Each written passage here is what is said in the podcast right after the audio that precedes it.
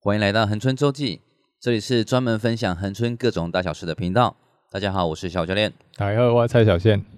然后我们这一集呢，我们继之前的主题啊，我们有这个邀请到我们鸟类专家蔡龙老师，然后这一集我们就来跟大家分享分享蔡龙老师的这个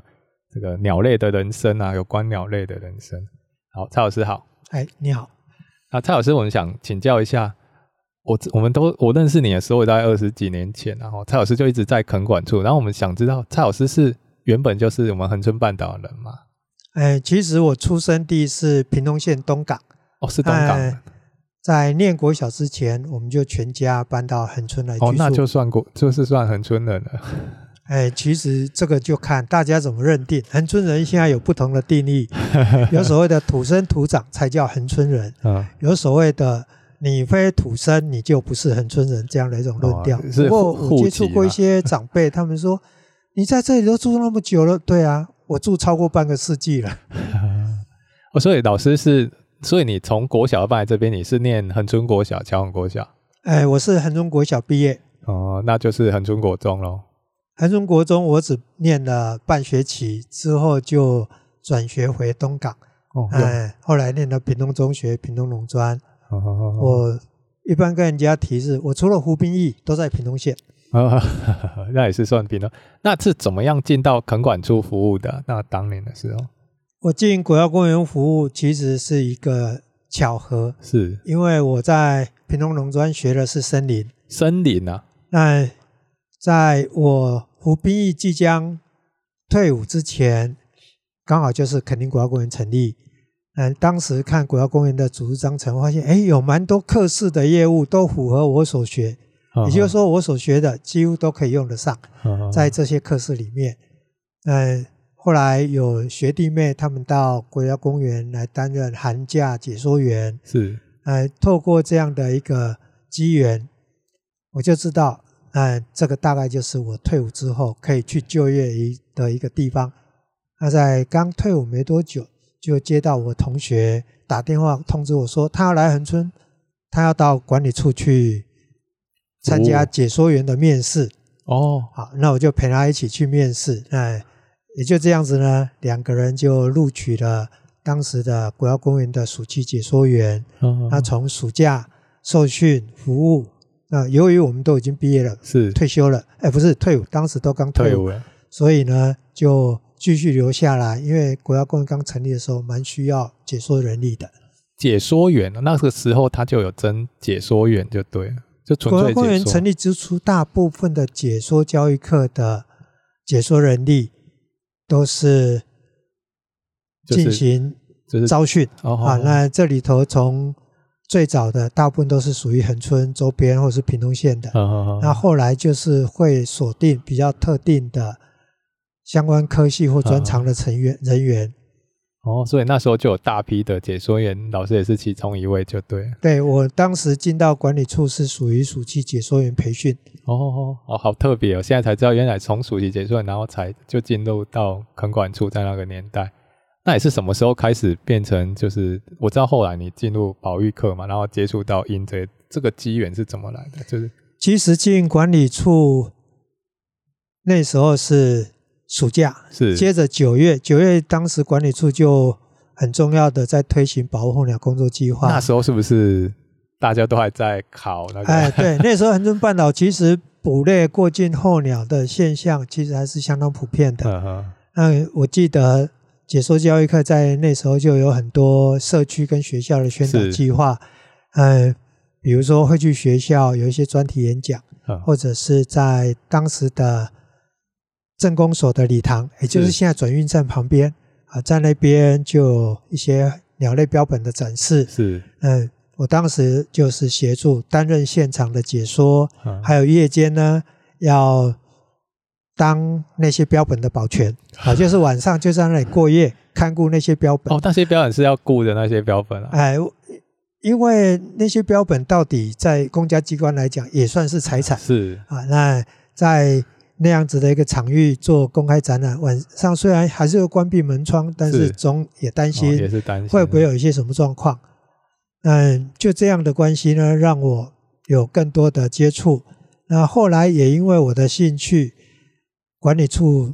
认为我在鸟这方面有一些涉猎，所以呢也比较积极的希望我来参与这方面的工作。老师，等一下，就因为顾标本，他就觉得你对鸟类有涉猎，还是说其实你在念书的时候就对这一块有有什么样的参与吗？其实我在学校就有参与赏鸟社的社哦，团原来活也就动，是赏鸟是社的。哦，那那时候赏鸟社，那这样子你刚到垦管处的时候，以恒春半岛当年的氛围，你们去宣导这个保育鸟类会，会引起一些老一辈的冲突吗？因为他其们实他我们觉觉得得那是理所当然的事。我觉得老一辈的也是蛮两极化的，是有些老一辈的会觉得说啊，法令既然这样规定了，我们就照着法令走。但是呢，可能你要改变我的行为观念有点 困难，我他会期望着你去教育他的下一代，哦，所以啊，他们他也的是子从女嗯或嗯者是孙子。就说我吃啊到我这一代就好了。哎，他们其实就是这样，我们人事实上蛮能够做一些调整的。是那哎过往的是迫于无奈啊，嗯已经是一个事实了。你也不能说我以前吃，那就现在叫我不要改，嗯，不过以这是可能习惯对，所以常会有人讲这叫传统 啊，传统不要随便动是啊。但是很多事情，很多人会说这是我们人文的一部分是啊，但是事实上你要去了解人文，你会知道人类的文化是不断的滚进的。嗯嗯是随着时间把好的留下来，把不好的改掉。嗯，所以以人文其实所谓的传统，它不是一成不变。是我曾经遇过一个国小主任，他也是在地人，他告诉我：“雨荣啊，你这样子在学校宣导，然后叫小孩子不要再怎么样怎么样，是是那他们都不会做鸟子踏了，那不就失传了吗？”嗯他觉得应该在学校里面，要在学校的劳作课教我们在地的小朋友是怎么去做传统陷阱是鸟子踏。那我那时候就跟那位主任说，其实教育我们的目的是让我们的下一代透过教育而越来越好。是那我们应该要教他们的是，以往为什么能够设计出鸟子踏这个陷阱？对当时面临那样的民生问题压力，因为经济不好，你要吃个肉不容易。那季节性有大量过境对的候鸟，刚好可以抓来吃嗯啊。那当时当然法令是没限制啊，嗯嗯那如何去抓到它很重要。是所以有人想出鸟子踏这样的陷阱来抓这些鸟，这是解决他们的问题。是但是我们现在来讲呢，我们面临的问题已经不一样了。讲的比较新的，我们现在很多的肉可以食用。对以前你要吃个鸡，这个猪都很你要等到逢年过节拜拜，有客来访。我常开玩笑，那小朋友看着那只鸡家里养大的，然后客人来了或要拜拜了，把它抓来杀了，然后杀了之后呢，还不能马上煮来吃，还要先上供桌拜一拜，拜完之后呢，可能口水都流干了，才可以开始动口吃啊。那那是以往，但是我们经济条件已经改善很多是，其实吃肉并不难，然后也有很多选择，而我们反而现在面临的问题，从所谓的环保问题，到接着所谓的生态上的问题，是所以我们现在要教小朋友是面临我们现在面临的问题，我们要找出解决的方法，所以我们要教他们能力。所以现在要教小朋友的是秉持以往的嗯一些祖先们，他们为了解决民生问题，想到如何抓捕老鸟。嗯那我们现在呢是要教我们的小朋友如何找出方法来解决我们现在面临的问题，包括环保，包括生态，嗯是这样才是，而不是去模仿着做鸟子踏，那嗯我们就等于是没有长进，没有进步了。没有学到他们智慧的部分，啊然后其实解决问题那才是精华。呃， 那像像这样子宣导到后面，老师是就是一开始从赏鸟就是都专专注在猛禽这一块吗？还是说后来后来因为因为我知道老师最常当年最常大家就是说你们会很会数那个空中的猛禽，是什么时候开始去调查这个？是因为你你本身因为你喜欢这个，然后你去开了这个头吗？其实进行调查，这是有很重要的一个原因是，因为我们进行宣导，你对光是跟人家讲法令，大部分人会守法，对，但是有些人会跟你反问：为什么以前可以，现在不可以？对我还看过一则报道，有一位我们恒春半岛的法官，法官啊，嗯哎，他是恒春半岛的居民，然后他是一个法官，他在报纸上面投书说，这个管理处自从成立之后，保护了那么久，鸟越保护越来越少。哦，然后这样子的一个保护措施，其实这样的法令规定对恒春半岛来讲是不对的。也就是说你没有证据就对他了，认为他的认知里头，这样子的一种法律规定跟取缔跟保护是无效的是，啊，是没有道理的。那当然，我只能说他是法官没有错，嗯，但是呢，他的自然知识、他的生态了解其实是有欠缺的。嗯嗯，那我试着，我也投书给该媒体，是，结果当然是没有登，因为那是法官投的，我投上去，那怎么可能会登嘛？啊！但是后来我有把它贴在网络上，是，那位法官有看到。有一回，法务部的法官训练来恒春半岛，那时候管理处有配合他们做一些法令上是的课程，那以野生动物为主题。那那位法官他就主动来跟我介绍说，他就是某某法官，哦、他的名字当然我记得，呃，啊，然后后来他也透过一些朋友认识，然后对我有更多的了解。他曾经有一回我在台南演讲的时候，哎，他打电话给我，他说他是某某法官啊，然后呢，他最近有一个著作，他想要把那本书送给我啊，然后他就跟我聊一聊。是，那其实我觉得很多事情就是因为你资讯有限，不够了解，所以容易会有比较。偏颇，传统的一些既有思维跟哎是价值。但是我们大部分人，我相信，只要你的资讯够了，你会就像文化的演进一样，是，你会越来越好。你不会一直把不好的留着，然后把好的放弃掉，不会嗯做这样子的。绝大部分我们还是会把不好的舍弃，然后把好的留下来。那民众当然会问啊，我们抓那么久了，对怎么不能抓？对，啊，那到底现在还有多少是？坦白说，到底还有多少？没有人回答得出来，是甚至到最近几年还有人在问这个问题。我今天中午吃面的时候，面店的朋友他说：“哎，今年伯劳好多哦。”我说：“你是我今年唯一遇到跟我说伯劳好多的。我前面遇到几个提到伯劳都说。”伯劳今年好少哦，甚至还有一个社区解说员还讲，你看你就是你们管理处保护越保护越少，怎么搞成这样子？这位解说员的培训有待 加强。好，那因为要回答问题，是我就在一些研讨会上面询问了一些学者专家，是没有人可以给我答案，是，最后只想到那自己尝试着来调查看看。啊，所以这是我开始进行过境猛禽迁徙调查的哦一个缘起起这样起源，哦要找答案，要来回答我所面临的问题嗯。那这样一做呢，就做了三年。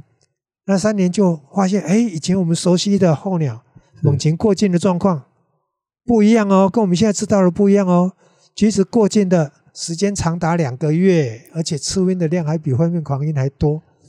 所以，那你那时候一开始是从，因为你为了知道说它的时间，所以你从什么时候开始？可能是从八月底嘛。我一开始做过境猛禽调查，其实也是传统的，从十月开始，哦，你九月没从有满去洲的。开始看。好好好，但是呢，知道清晨可以在社顶看，对所以也试着去社顶。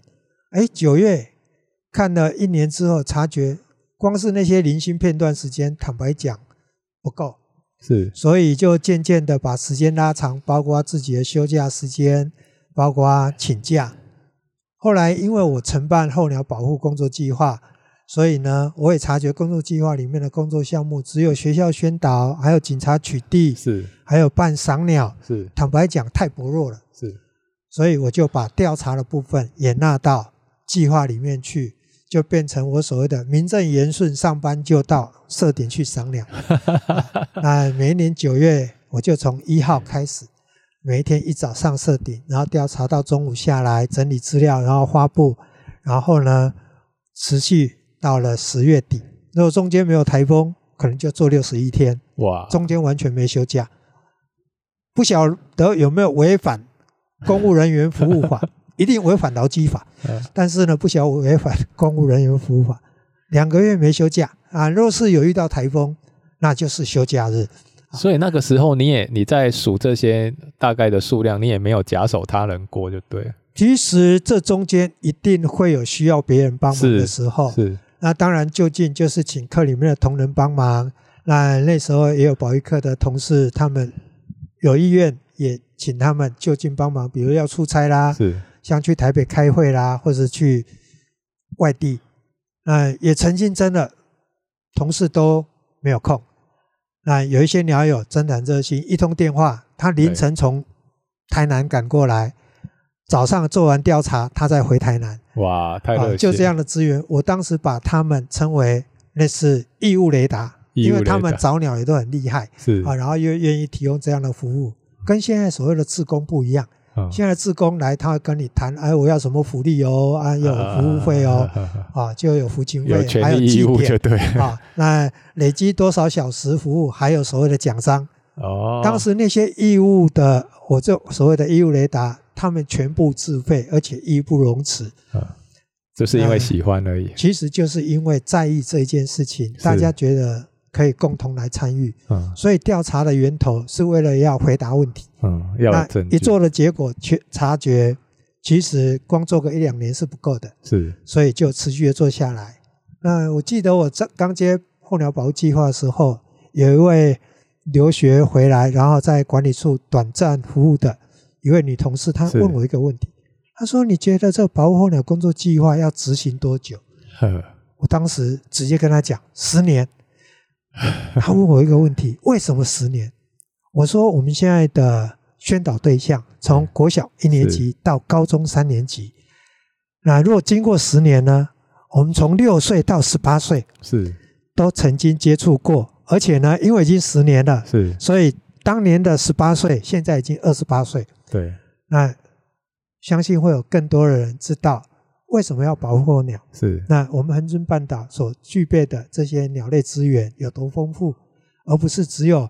抓来烤鸟的加哇巴、红尾伯劳，打来吃做标本的灰面狂鹰，不是只有是这样子而已。那啊事实上也证明你们这个策也蛮幸运对啊，你们的策略是对的，因为现在就这二十年来，最近已经几乎没有听到有人在打来吃了，几几乎没其有听实到。打我自己的认知是不可能完全根绝啊。当然，当然啊那有没有改善？绝对有改善。是啊那这从很多人给的讯息里面，对可以察觉。我快退休的时候，有一个恒春的在地杂志，里头有一个投书者，是他写说管理处那个蔡以荣啊，很可恶，害得我们润半岛伯劳鸟现在没人抓来吃，然后什么怎么怎么怎么样，哦，骂得很凄惨。我说那就是最大的肯定，呃哎、能够透过公部门的宣导计划，让在地原有的嗯，既有的一些因为他们是发自行为内心不吃有的，一些改变。对那也有一位认识的国小老师是，他退休，他也写了一篇文章，他说那个傻小子改变了恒春半岛的 DNA 啊，也就是说，传统大家认为抓这些鸟来吃是应该的，但是呢，现在要再看到，那已经是很稀有了。嗯以前是普遍大家都吃对，现在很多人不吃，虽然还是会有人吃，但是绝大多数人是不吃的。对，这就是一个很大的进步这。就是就我来进步讲，这就是所谓的把好的留下来，把不好的改进掉。对，那另外好，既然老师来了，我们都很好奇，说这个鼠鸟，我觉得这是一门绝学，应该是你的绝学，就是我们大家都想学说，那满天像芝麻一样的鸟，我们在数鸟的诀窍到底是什么？很多人会问你到底对怎么算的？对那也常会遇到有人问啊，他们到底怎么算的？对，然后就有人说啊，其实就随便算一算了。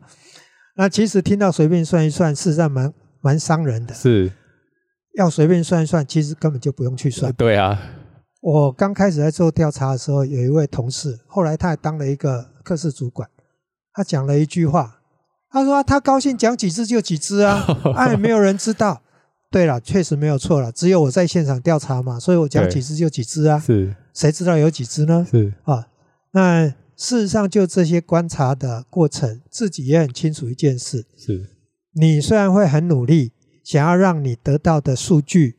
是接近于事实，是我不敢讲它是完全正确，它是嗯一定会有误差，民调有都会有五只的哦你就完全都记录到，那是嗯不可能的事情，不可能不可一能定会有疏漏。对，但是我会尽可能的让它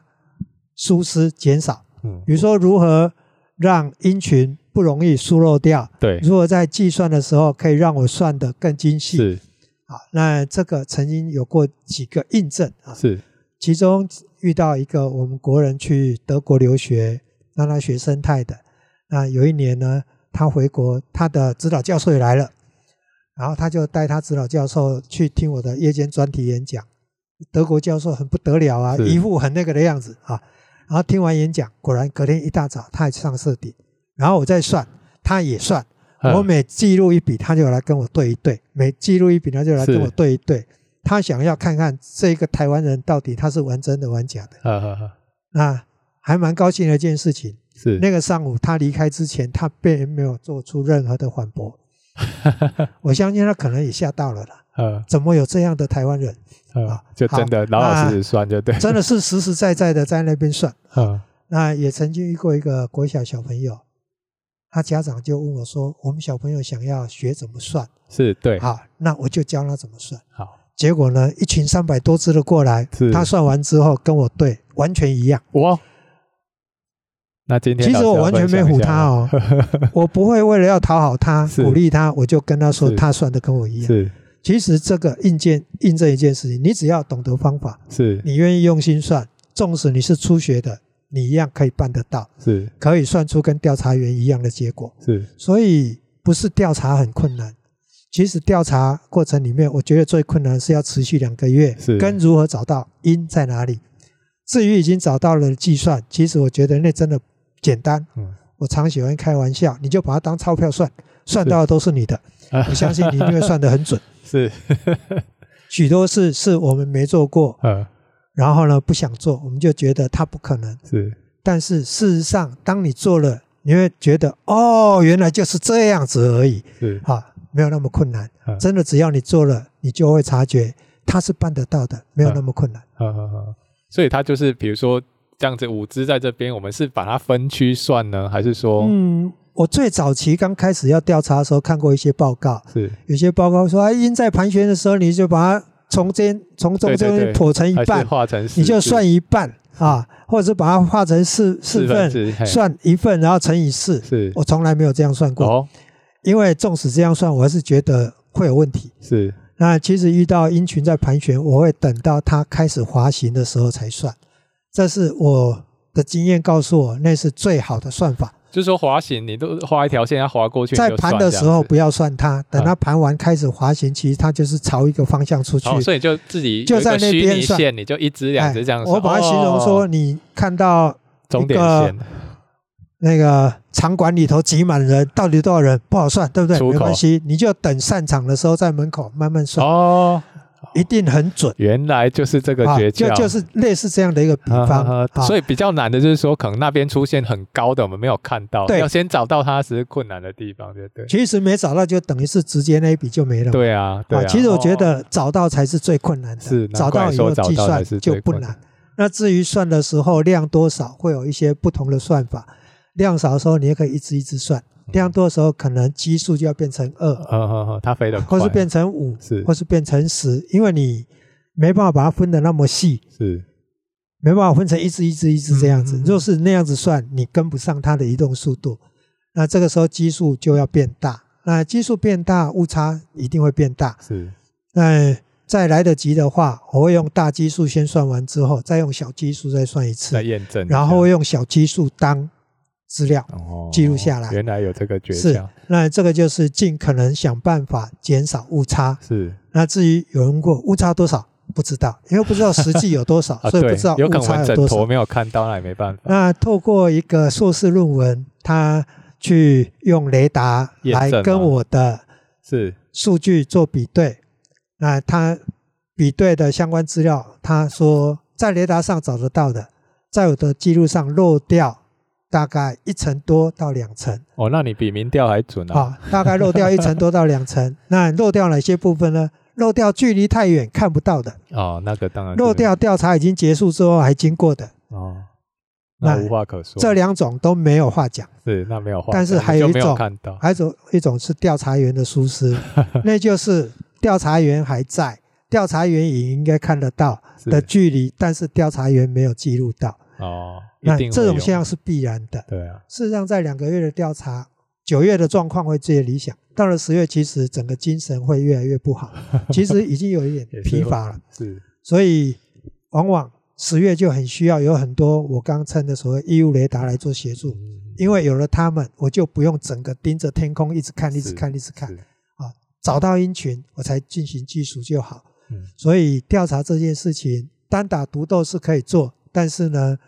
是很辛苦，而且是会有比较大的误差产生的可能。是那像最近这十几年都是专案委托调查，是其实进步很多。为什么？因为过往的经验可以延续下来。是第二个，几乎都是两个到三个在现场做调查，哦所以彼此反复可验以证啊协助，所以呢，相对压力会比较小一点。同时调查完，下午就进入休息状态，哦不像我，我以前调查完，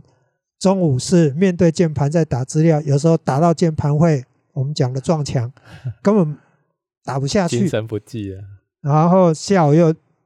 要持续把该做的事情做对完。然后我们记者还打电话去问你今天多少，哎，若晚上还有专题演讲，可能回到家十点了，哦还要赶着整理一些影像资料给记者发布。是睡觉已经十二点了，四点多又要起床了。很辛苦。嗯那老师嗯两个月曾经最高纪录减重七公斤哇，天真天的吃太累了素食。那老师，你像现在是现在已经算退休状态，然后我们也知道说你有成立了一个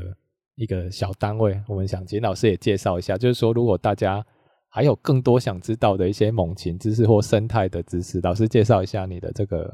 小教室。好，其实退休之后，我就一直期望着自己能够还有一些分享的机会。是那呃当时就接受了平南社区大学的邀约，在社区大学有开了一些课程，也带了认证通过的解说员的进修班。但是我觉得那到底是另外一个体制，啊、有很多不是可以完全依照我自己的方式来进行，所以后来就把自己的老家做了一些整理，是，啊、就当成我的教室。我把这间教室称为“因缘聚会”，一年级里头收集了很多国家公园以及自然相关的书籍、影片。那我把它当成是一个分享的场域。是我一开始主要设定对象是恒春半岛许许多多的解说员，是这里面包括平南社区大学培训的解说员，包括管理处辅导各社区培训的解说员，也包括一些有心于从事解说的人。当然，我更欢迎居住在恒春半岛的居民，不管你是否土生土长，是其实有很多因为爱上恒春而来恒春居住的这些所谓的外地人，是其实他们反而更关心这个环境，更了更想了解这个环境。所以我在这个场域里面，除了提供这些硬体设施之外，其实这个教室最珍贵的就是那个曾经在国家公园服务二十九年的我，我觉得那才是教室里面最珍贵的部分。是我也很期待把自己二十九年的经验，可以透过这个场域跟更多人的分享，让他们不用花太多时间在摸索，让他们更清楚我们为什么要做这件事，我们可以怎么来做这一件事情，让更多人可以让我们一样，像我们一样，可以更了解我们生活的地方，也更了解我们所面临的问题，更知道我们如何减少对这个环境的伤害，而有助于这个环境，让更多人跟我们一起来为这个环境付出一份是心力，让我们的未来有机会可以更好。所以，如果想使用这个教室，我们是到这个脸书那边去搜寻这个是我的教室在网络上 FB 上面有一个社团叫哎因缘聚会，就叫这个一年直接级搜会寻哦就可以搜找寻得一到年。级然后是是上面跟那每留言或周者是每周我有七个开放时有段，七个开放时段，一三五嗯嗯嗯早上十点到十二点，嗯，下午三点到五点好，礼拜三晚上还有七点到九点。那这七个时段目前因为使用的人并不是很多，所以我现在把它调整成一三五的上午必须要预约，是那一五的下午也要预约，呃，在晚上的部分，我一般固定都会在，因为是晚上我会搭配我有引进野望影展好好好，来做固定的放映，所以要到我教室，除了七个固定时段之外，可以配合我固定放映影片的时间。那影片放映礼拜一跟礼拜五下午三点到五点，那礼拜三下午七点到九点，每一周排定一部影片。今年的影片会从十一月开始，那每一周三个时段都是同一部影片好，总共二十部影片，会二十周。好，放映第一轮，那第一轮结束之后就进入所谓的可挑片时间。太好了，你有前面的影片想看，结果没看到，那你可以利用那些时段重新来挑点片哎播就对，来看。但是挑片是以当天到的优先挑，是好，先来了先挑。呃，目前野望影展在台湾大概也只有这个场域是一周三场次同一部，然后一轮换放映结束之后，又可以用挑片的方式进行的地方。 OK，那就是我们十月份应季之后，如果对这个相关恒春半岛生态或者是鸟类生态有兴趣，我们都可以到蔡老师的这个教室来做参考。好、那谢谢今天蔡老师来到我们节目，